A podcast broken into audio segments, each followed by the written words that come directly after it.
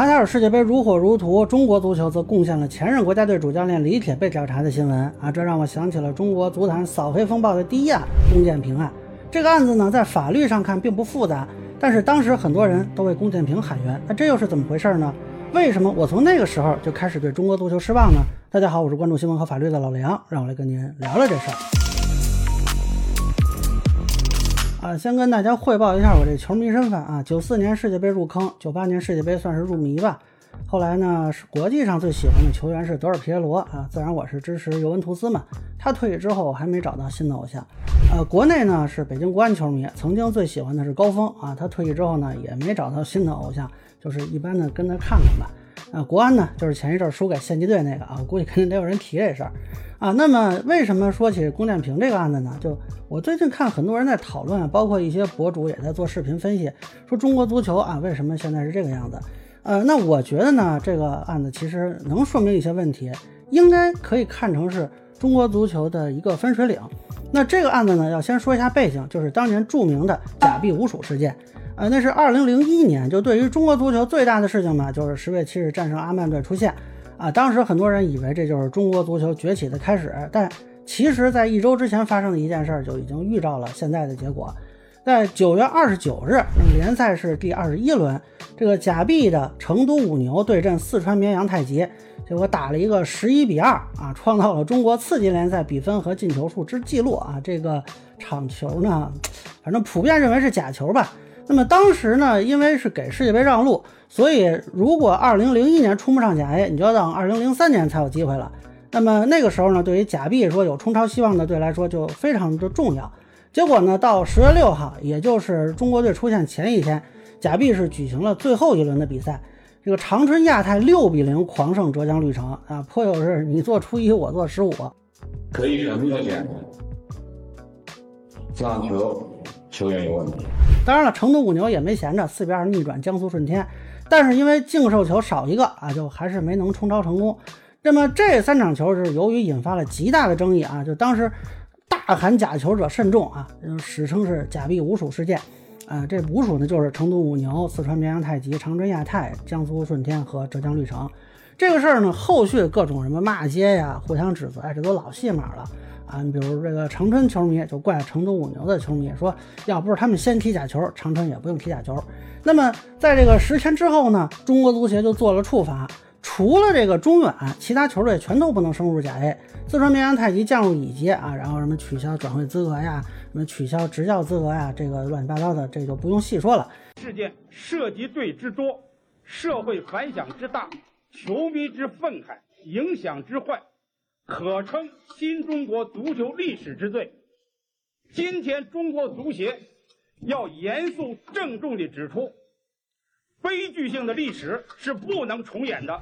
那这里要说明一下，这都属于是行业自律啊，就是协会成员自愿接受。你要是不接受，你可以不参加跟中国足协组织的这种比赛啊。但是呢，这个不属于行政执法啊。如果说你去国家体育总局，你是查不到执法记录的。我记得我之前是做张哲瀚那个视频的时候啊，就说过这个区别。那时候还有他粉丝跑来质问我说：“啊，有哪个民间组织有这么大权力封杀？”我说：“你知道足协吗？”啊，但是这个事儿呢，后续啊就有个问题了。你想，这踢假球肯定都不白踢呀。那么法律追责有没有可能？当时的主要突破口就盯在了裁判身上，也就是引出了咱们这个故事的主角是龚建平。说起来，这个龚建平啊，他还不是这几场比赛的裁判，他主要是在中远对战这个浙江绿城的时候啊，在比赛里判了一粒点球，引发了很大争议啊。那怎么把他给牵扯出来呢？啊，这里流传比较广的一个原因呢，就是说当时有一个裁判给浙江方面写了一封匿名信。啊，是一个执法过杭州比赛裁判的自白。那这个内容呢，后来被浙江体育局和绿城俱乐部给公布了。啊，很多人就推测啊，这个人就是龚建平。但是后来呢，龚建平的家人和他的律师是否认的。啊，不过当时呢，这个绿城俱乐部董事长宋卫平提供了涉嫌收受该俱乐部黑钱的裁判的名单，其中呃，据说是有龚建平。那么后来这个龚建平呢被捕，还有媒体采访宋卫平，宋卫平坚持说这忏悔信就是龚建平写的。但是必须说明啊，这上述这些情况都没有司法文件证明，都是，呃，媒体的报道，我们姑且看成是一种说法吧。公开资料显示呢，是国家监察部驻国家体育总局监察局向公安机关举报，那么龚建平呢被实施了抓捕。这个案子后来是在宣武区人民法院进行审理啊，现在行政区划改了，已经没有这个法院了。呃，我记得当时呢这事儿特别逗，我是北京法制报跑这个检察院的记者。呃，领导就让我问一下，说检察院有没有信息可以发布啊？比如说是现在进展到什么程度了？然后呢，这个宣检起诉二处那处长就跟我说还没有呢，还没起诉呢。那我这边呢撂电话，刚完啊，跟领导说完，这个跑法院口的记者他稿子回来了，说这开庭日期定了。哈，那我们就明白了，这个案子应该是，嗯，他们不是特别愿意报道。那结果开庭那天呢，我还去了宣武法院，这门口碰上检察日报的记者。那哥们儿呢，就也没进去，还在那儿打电话沟通呢。所以后来我这个因为只是市属报纸啊，所以就没有能够进去。那其实呢，当时这个案子审的时候啊，有一个法律上的问题，就是龚建平的身份，他并不是中国足协的正式员工，他也不隶属于任何一个俱乐部。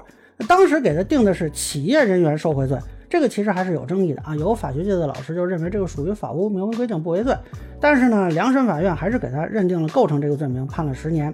那这个问题呢，是后来到二零零七年修改成了非国家工作人员受贿罪啊，这个窟窿全算上补上。那结果后续呢，这个龚建平在二零零四年因为血癌死于三零四医院啊。后续呢，很多人就认为呢他是冤枉的，包括有报道呢说他妻子在追悼会上大喊：“你死的冤呀，我要替你报仇！”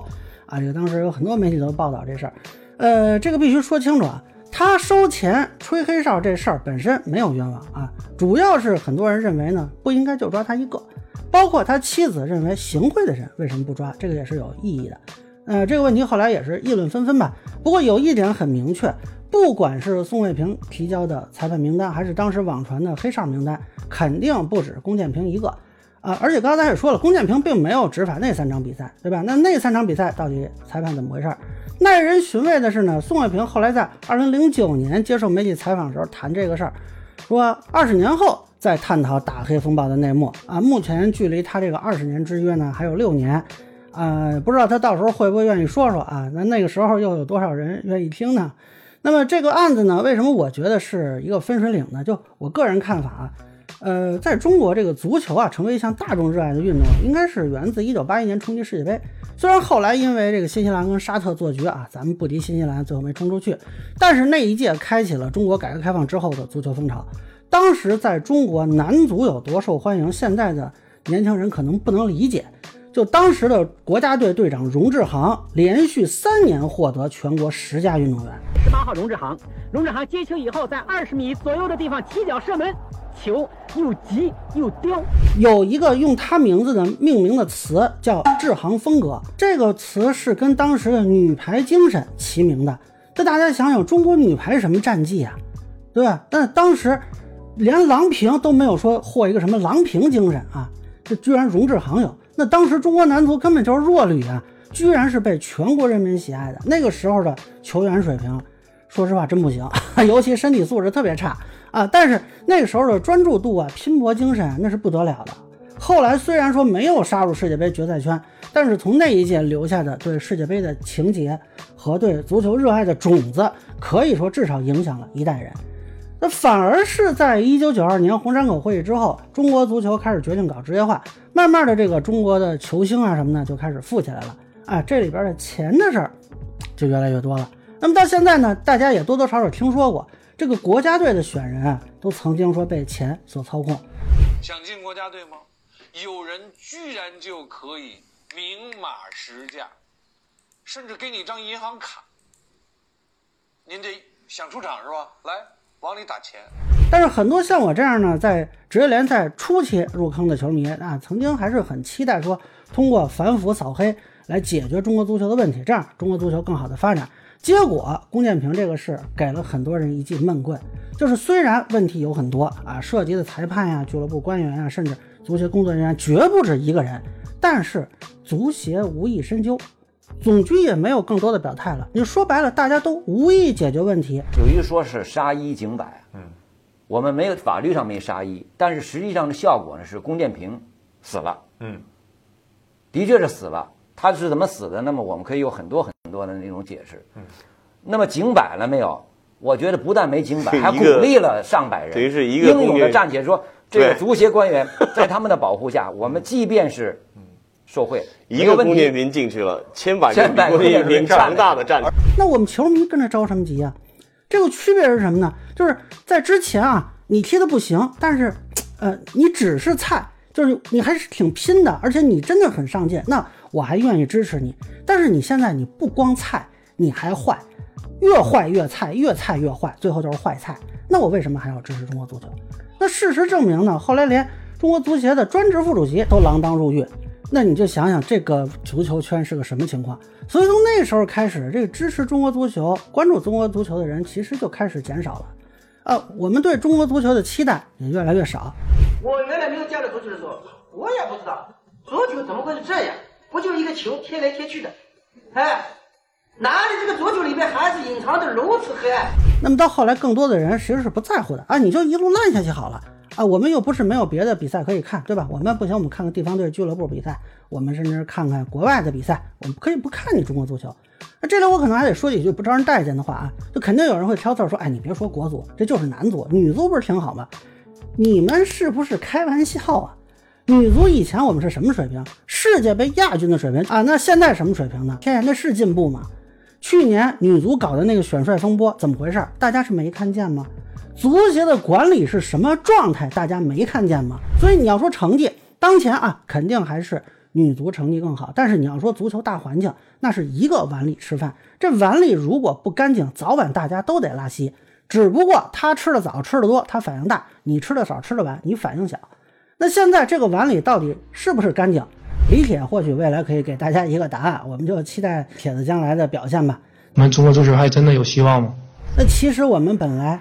早就可以弄清答案的，知道这个答案的人，现在躺在北京的一个陵园的墓地里，跟他一起被埋葬的，还有那一代人对足球的热爱和信任。